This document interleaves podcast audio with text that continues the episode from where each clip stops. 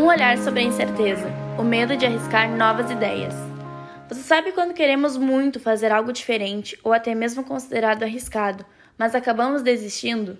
Por exemplo, temos uma nova ideia de algo no trabalho, na faculdade ou em outras situações da vida, mas temos dificuldade de planejar ou de executar?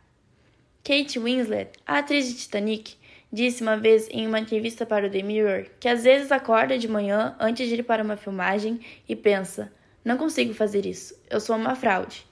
Disse que adora atuar e tudo o que tenta fazer é dar o seu melhor. Mas que está lá pensando: eu sou uma porcaria e todo mundo vai ver. Eles escolheram a pessoa errada. Além de Kate, Lady Gaga disse em seu documentário que se sente uma perdedora e que ela precisa todos os dias dizer a si que ela é uma superstar para conseguir adiantar o dia. Diversas outras celebridades relataram algo parecido, e você pode acessar a reportagem completa no site da Vogue que está disponível na descrição desse episódio. Mas então, percebeu o quanto isso é mais comum do que parece? Por isso, no podcast de hoje, vamos falar sobre um dos prováveis motivos para que isso ocorra e como podemos tentar lidar com isso.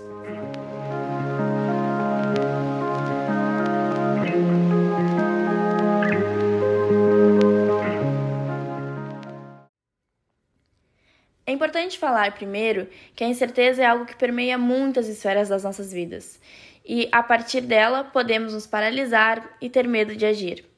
Em muitos momentos, podemos deixar de tentar porque temos os pensamentos de vai dar errado, não vou conseguir, não sou bom o suficiente. E se pararmos para pensar, o que isso pode significar sobre nós? Será que no fundo temos a crença de que não somos capazes? Será que temos medo de que a nossa ideia não seja boa o suficiente? Por que será que temos tanto medo que algo dê errado?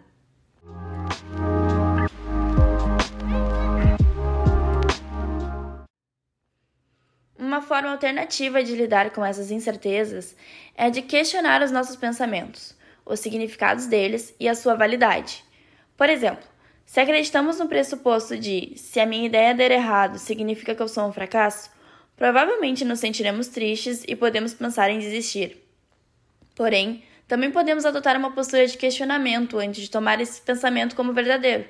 Por exemplo, podemos nos questionar com: será que se uma ideia minha der errado, eu vou ser um fracasso? Mas por que eu seria um fracasso? Será que temos pontos positivos que provem o contrário? Será que eu já tive ideias que deram certo? Eu tenho boas ideias em outros momentos? Provavelmente vamos descobrir que temos sim pontos positivos e que já tivemos boas ideias em algum momento. Com isso, podemos ter o pensamento de que talvez arriscar possa dar certo. E olhando por outro lado, nós acreditamos que algo vai dar errado sem antes questionar as possibilidades de dar certo. Então, podemos verificar e listar os benefícios dos nossos projetos e das nossas ideias.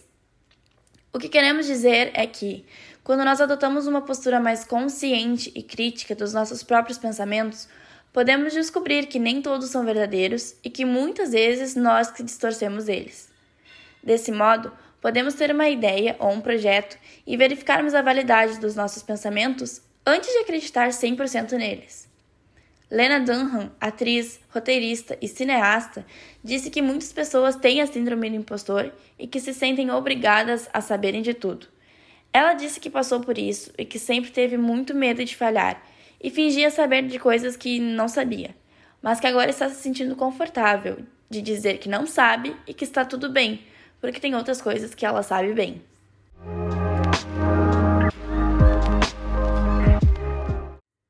O que Helena possivelmente fez foi questionar seus pensamentos, como: será que eu sou um fracasso por não saber disso? Ou será que não saber isso quer dizer que eu seja um fracasso? Porque eu sei sobre muitas outras coisas. Essas técnicas sugeridas chamam-se distinção entre pensamentos e fatos e exame das evidências, e ambas são técnicas muito utilizadas pela terapia cognitivo-comportamental. Esse podcast foi redigido por Julia Bom, gravado por Isabelle Jardim e editado por Luísa Giusti.